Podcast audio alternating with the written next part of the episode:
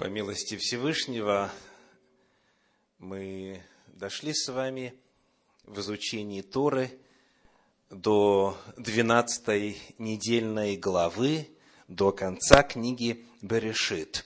12 глава называется Ваихи, и начинается она в 28 стихе 47 главы книги Берешит, книги Бытие, а заканчивается в конце книги в 26 стихе 50 главы. 12 недельная глава, Ваихи, Бытие 47, 28-50, 26. Сегодня вашему вниманию я предлагаю исследование текста благословений сыновьям патриарха Иакова. Мы изучали уже в минувшие годы изучения Торы благословения первым четырем сыновьям, затем далее в прошлом году вторым четырем. И вот сегодня у нас есть время для того, чтобы исследовать благословение еще трем. И, если Всевышний позволит, через год мы изучим благословение еще одному сыну. Итак, речь идет о 49 главе книги Берешит, и мы будем читать с 20 стиха. Книга Бытие, 49 глава, 20 стих. Говорит, «Для Асира слишком тучен хлеб его, и он будет доставлять царские яства». Каково значение этого благословения? Почему именно этот сын вот такое благословение получил? Важно помнить, что в самом тексте 49 главы книги Берешит сказано, что Израиль, патриарх Иаков, отец, он дал каждому сыну свое благословение. Каждому свое. То есть, это не просто общие пожелания, благословения, удачи и успеха в жизни. Это благословение именно персонально дано. И в каждом слове есть большой смысл. Все эти благословения, как мы выяснили в минувшие годы изучения Торы, в истории точь в точь исполнились. О чем же говорит благословение Асиру? Для Асира, 20 стих снова, «Слишком тучен хлеб его, и он будет доставлять царские яства». Начнем с имени. Что означает имя Асир? В подлиннике Ашер. Ашер. Вы помните, что имена нарекались сообразно какому-то намерению. Они всегда чему-то соответствовали. Это не был просто звук.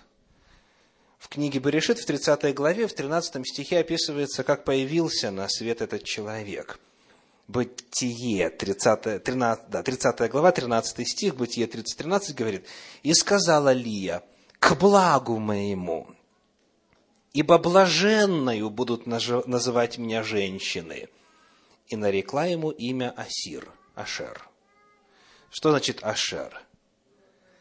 Благословенный, счастливый, удачливый. Вот значение его имени. И очень интересно, что как мама его нарекла, так, а теперь речь уже идет о взрослом, зрелом человеке, у которого уже дети есть, и, возможно, даже внуки уже есть. Так с ним вот это качество и сохраняется. Слишком тучен хлеб, и он будет доставлять царские яства. Имя имеет огромнейшее значение. И в Торе мы это неоднократно встречаем. Если Всевышний что-то хочет изменить в жизни человека, он меняет его имя. Вначале поменяет имя, а потом поменяется жизнь, судьба. В имени есть большое значение, и мы в этом удостоверимся сегодня еще несколько раз. Итак, имя Ашер означает счастливый или удачливый – И со значением имени связан смысл благословения, полученного Ашером. Позже, когда народ Израиля войдет в обетованную землю, колено Асира, колено Ашера, поселится на очень плодородной земле. Как говорит комментарий Санчина, земля Ашера славилась тем, что давала все необходимое. Как говорит Женевская Библия, это указание на то, что в будущем он будет владеть плодородной землей. Вот представьте себе человека, одно лицо, потомки которого через несколько сот лет поселятся на земле обетованной, и земля у них будет плодородная – тучен хлеб его, слишком тучен хлеб его, то есть изобилие будет во всем, он будет доставлять царские яства. А говорится все это человеку в одном лице. Перед нами Тора здесь раскрывает такое Божье качество, как всеведение. Он знает будущее, он знает конец от начала. И это благословение касается не только личности, но и его потомков – и будущей истории. Давайте посмотрим с вами на карту распределения земли Израиля, когда народ Божий вошел в ханаанскую землю. Двенадцать колен Израиля получили каждый свой надел. Где наша карта? Вот она наша карта. Конечно, вам далеко и, наверное, не очень видно, о чем идет речь. Если вы можете на самом верху земли обетованной, на побережье Средиземного моря, на карте увидеть бледно-зеленой окраски полоску, береговую полосу от побережья до горного хребта – вот на самом севере, вверху, если смотреть на карту, то по центре вверху. Видите? Вот это место, где жило колено Асира. И в действительности во всей Палестине, вот там вот, за горой Кормил, вплоть до Тира, это одно из самых-самых плодородных мест – там в действительности и пшеница растет, и оливковых деревьев много. То есть это земля изобилия.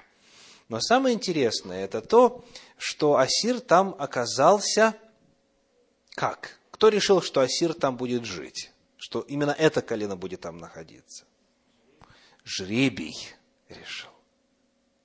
Жребий. То есть, казалось бы, что? Случай. Да? И Всевышний за несколько сот лет до этого пророчески указал, какой будет урожай там, где будут жить потомки Ашера. Правда интересно? Почему это возможно и каким образом жребий может соответствовать воле Божьей? Оказывается, все просто. В книге притчи написано, в полу бросается жребий, но решение – от Господа. То есть это не была человеческая воля. Колено не выбирали, где жить. Наделы земельные доставались именно по жребию. Но Господу все это было известно задолго наперед. Известный комментатор Торы Раши об этом пишет следующее. Пища из удела Ашера будет тучной, потому что в его уделе будет много масличных деревьев, и он источать будет елей, как источник воды. И также благословил его Маше. И дальше здесь цитируется книга Второзакония, 33 глава, стихи 24 и 25. Второзаконие или Деварим, 33 глава, стихи 24 и 25. Вот что Моисей говорит – прощаясь с народом и благословляя все двенадцать колен. Об Асире сказал, «Благословен между сынами Асир, он будет любим братьями своими и окунет в елей ногу свою». железо иметь запоры твои, как дни твои, будет умножаться богатство твое. Итак, назвали правильно. Господь указал будущее, и все в точности исполнилось. Вот, в общем говоря, значение благословения, которое было дано Асиру. Переходим к следующему сыну. Это книга Берешит, книга Бытие, 49 глава, 21 стих. 49, 21. В синодальном переводе сказано так. «Нефалим – теревинф рослый, распускающий прекрасные ветви». Этот перевод следует Септуагинте, греческому переводу еврейской Торы, который был создан в третьем-втором веке до нашей эры. То есть синодальный перевод в данном случае идет не по оригиналу, а по греческому переводу. А еврейские переводы на русский язык, э, следуя подлиннику древнееврейскому, равно как и практически все англоязычные переводы, другой текст содержат. Вот, например, что пишет перевод Давида Иосифона. «Нафтали – олень прыткий, говорит он речи изящные». Есть небольшое отличие, правда? Нафтали – олень прыткий, говорит он речи изящные. Вот это по подлиннику. Давайте разберемся, в чем смысл этого благословения. Во-первых, касательно оленя прыткого или лани легконогой. Лань легконогая. Как написано в Мидраше Берешит Раба, раздел 99, это долина Гиносар, где плоды поспевают с той же легкостью, как легок бег лани. Вот такое древнее истолкование. Значит, Геносар – это в синодальном переводе как? Генисарет. То есть, это вот область Генисарецкая.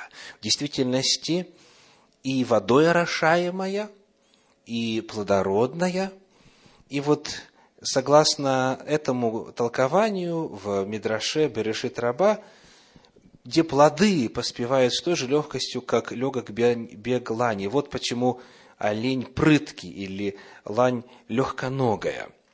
Как пишет исследователь Гирш на эту же тему, Нафтали проворно исполняет все, что от него требуется. Вот где скорость, вот где быстрота. Он не проявляет инициативы, но является прекрасным исполнителем, осуществляя планы, составленные другими для общего блага. На него можно положиться во всем, доверить выполнение дел, наилучшим образом организовать коммуникацию между различными исполнителями и так далее. То есть Гирш в своем комментарии исходит из э, психологического типа, из типа характера, что вот этот человек, он был легким на выполнение дел, на выполнение задачи. Давайте попытаемся посмотреть, что в принципе имя Нефалима означает. Как он появился? Что было сказано во время его появления? Книга Берешит, 30 глава, 8 стих. Бытие 38. «И сказала Рахиль, борьбою сильною боролась я с сестрою моею и превозмогла» и нарекла ему имя Нефалим. Так что значит Нефалим? Дословно, моя борьба. Нефалим означает моя борьба. Итак, каким-то образом вот это имя должно быть связано с тем, что в будущем произойдет. С потомками Нефалима. Что же имело место? Мы с вами сейчас попытаемся соединить первую часть этого благословения и вторую, вторую. Нефалим – олень прыткий, то есть быстрота. А второе – говорит он речи изящные. Помня, что его имя означает «моя борьба». Прочитаем комментарий теперь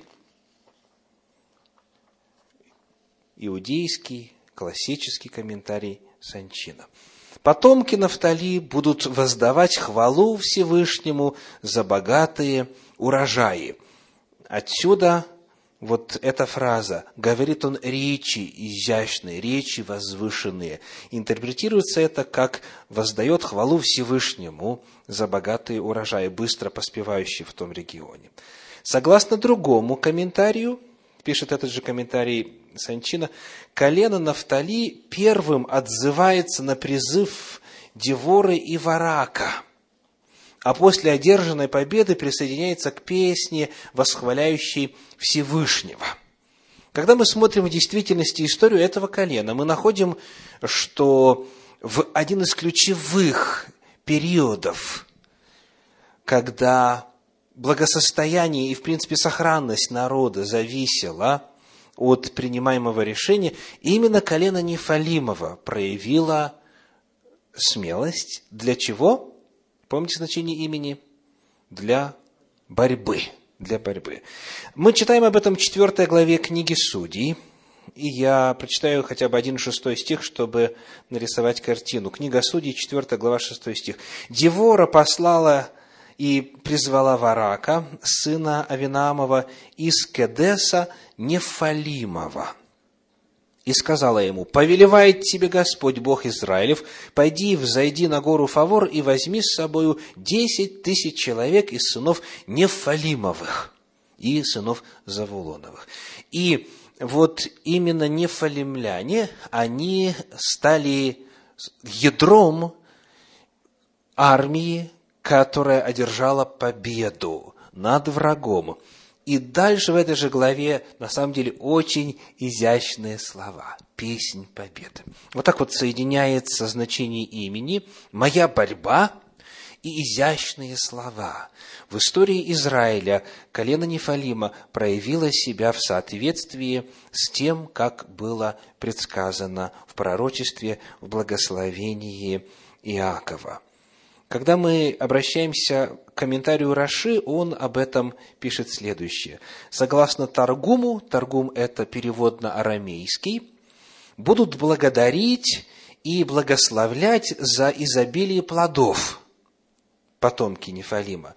Другое объяснение – пророчество относится к битве с Сесарой, которую мы сейчас упоминали, на которую ссылались в четвертой главе книги Судей – когда сказано было взять 10 тысяч, они пошли туда без промедления. Вот здесь вот исполняется часть, где говорится, что он легок, как олень, быстро передвигается. И там же употреблено слово от корня, которое связано с повествованием и благословением Нефалима. В долину ринулся вслед за ним, то есть быстрота передвижения. Он воздает речи прекрасные благодаря им, то есть нефалимлянам, Девора и Варак воспели хвалебную песнь. А Таргум переводит так. Его жребий пойдет, то есть по жребию он получит землю прекрасную, и он будет благодарить за свой удел речами прекрасными и восхвалением. И еще о Нефалиме из еврейской электронной энциклопедии – несколько фраз. На первых порах после завоевания Ханаана колено Нафтали не могло изгнать хананеев из ряда районов. Лишь после решительного сражения во времена Деворы Нафтали удалось одержать над ними верх. В этой войне колено Нафтали играло выдающуюся роль. Во главе израильтян стоял Варак, происходивший из Кедеш Нафтали, и члены его племени проявляли героизм. Итак, вот некоторая информация о смысле и исполнении благословения на этого сына Израиля. И сегодня мы рассмотрим еще одно имя, еще одно благословение, самый младший сын Вениамин. Об Иосифе, ввиду объемности его благословения, мы поговорим с вами в другой раз. Книга Берешит, 49 глава, 27 стих. Бытие 49, 27. Сказано так. «Вениамин, хищный волк, утром будет есть лавиту, и вечером будут делить добычу». Хищный волк. Вениамин – хищный волк. Согласно комментарию Санчина, это намек на воинственный характер этого колена. Было ли так в истории? Был ли Вениамин, колено Вениамина воинственным? Есть целый ряд описаний в Слове Божьем, где подчеркивается именно вот такой вот характер этого племени, этого колена. Например, 20 и 21 глава книги Судей.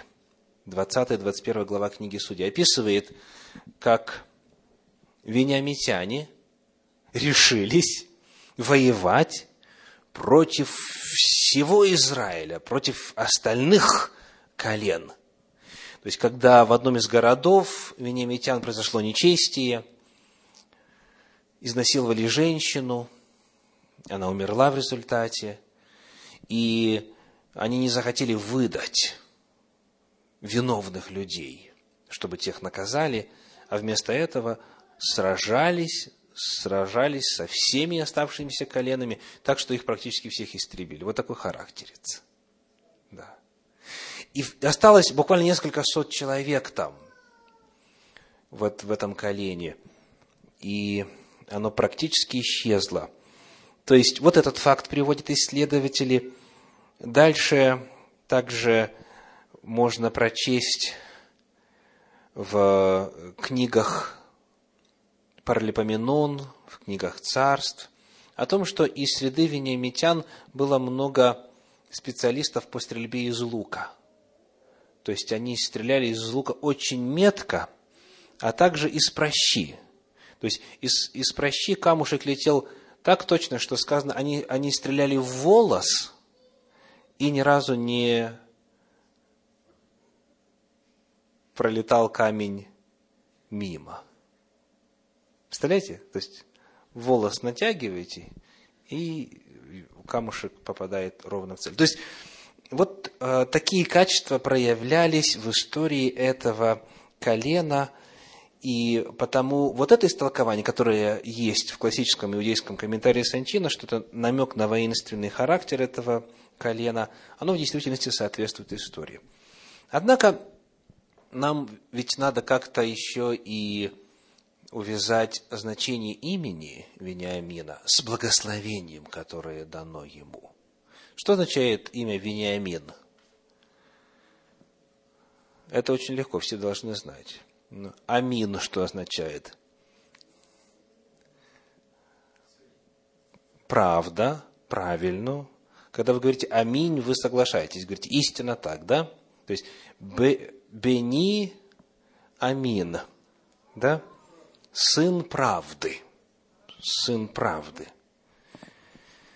Сын правды, и э, его имя описано в Священном Писании так. Книга Берешит, 35 глава, 18 стих. Бытие 35, 18. «И когда выходила из нее душа, ибо она умирала, то нарекла ему имя Бенони, то есть сын моего страдания. Но отец его назвал его Вениамином, сыном правды, или сыном правой руки. Каким образом вот такое хорошее значение имени увязывается с благословением? И, в принципе, что это за благословение? Вениамин – хищный волк. Утром будет есть ловитву и вечером будет делить добычу. Вот что об этом пишет известный исследователь Торы Равин Гирш. Было бы грустно, пишет он, если бы отец на пороге смерти не смог найти лучшего определения для своего младшего сына, чем хищный волк. Но обратите внимание, дальше пишет он, что стих не говорит «хищный волк», он цитирует подлинник, или волк, разрывающий свою жертву на куски. Обращая внимание на последовательность слов в подлиннике, Гирш говорит, слово «волк» вполне может быть дополнением к фразе «он разорвет». Таким образом, он, Беньямин, разорвет волка. То есть в данном случае, если смотреть просто с лингвистической точки зрения, то равно возможен и перевод, который у нас дан, то есть Вениамин, хищный волк будет делать то-то и то-то, либо Вениамин, хищного волка разорвет на куски и так далее, и так далее. То есть, и потому перед исследователями, соответственно, выбор. Один вариант и второй вариант. В данном случае, если он разорвет волка, то он кто и какую функцию выполняет? Если брать библейский образ волка, он с чем сопряжен? С какой идеей? Да, волки – это существа, которые хотят принести вред стаду. И в данном случае в характере Вениамина есть нечто, что помогает ему избавить, избавить стадо от опасности. Очень интересно сравнить благословение, которое патриарх Иаков оставил Вениамину, и то, которое вышло из уст Моисея, раба Божия, в его благословении перед своей смертью. Прочитаем из книги Деварим, из книги Второзакония, 33 главы, 12 стих. Второзаконие 33, 12. «О Вениамине сказал, возлюбленный Господом, обитает у него безопасно. Бог покровительствует ему каждый день, и он покоится между раменами его. Интересно, правда? Как будто бы совершенно про другого человека идет речь. Или про другую общность людей. Вот в этом благословении с книги Второзакония говорится как раз-таки о защите. Правда? Еще раз. Возлюбленный Господом обитает у него безопасно. У Вениамина. Почему? Потому что Вениамин волков разрывает на куски. Покровительствует ему всякий день, и он покоится. Это не удивительно, что в личности одного человека, в характере одного человека – можно встретить разные грани, разные стороны. Вы такое встречали? Про одного и того же человека можно сказать правдиво и точно, практически взаимоисключающие понятия. То есть, если вы слушаете об этом со стороны не знает человека, и двое других о нем рассказывают, то может показаться, что это о разных людях идет речь. На самом деле нет. Исторически, в действительности, с ролью колена Вениамина в истории израильского народа верно было и то, и другое. Колено Вениамина из всех колен вместе с коленом Левия которым по статусу нужно было, поддерживало колено Иуды, когда колено разделились, когда царство разделилось на северное, языческое и южное, верное Господу, то внизу, на юге только три колена остались. Колено Иуды, колено Вениамина и колено Левия. Колено Левия осталось, потому что оно при храме, и в Иерусалиме центр богопоклонения. Колено Иуды – это территория, на которой храм расположен, а Вениамин, он на границе. Он мог и к северу примкнуть. Вот если вы смотрите на карту, то по центру вот такое желтовато-оранжевое обозначение, вот это территория Вениамина. То есть он на границе между Иудеей и, и языческим северным анклавом колен. Вениамин избирает что? Правду. Он сын правды. Исторически колено Вениамина, оно избрало судьбу Божьего народа, и оно стало границей народа Божия на юге. Конечно, к сожалению, и в Иудее не все было ладно, но если сравнивать север и юг, то юг, конечно, сохранял и веру в Бога, и богослужение в храме, и так далее. Вот некоторая информация по благословению Вениамина. Какие уроки сегодня вы извлекли из разговора о благословении трем сыновьям? Очень много важного сегодня Тора нам раскрыла. Я назову хотя бы три урока. Первое. Удивительным образом демонстрируется Божье знание будущего. За несколько сот лет наперед устами патриарха Бог раскрывает будущее колено, племен, народа. Бог знает и ваше будущее. Знает, чему приведет ваша учеба сейчас, или семейный союз, или дружба, или желание заключить семейный союз, или работа, или переезд. У Бога все это есть.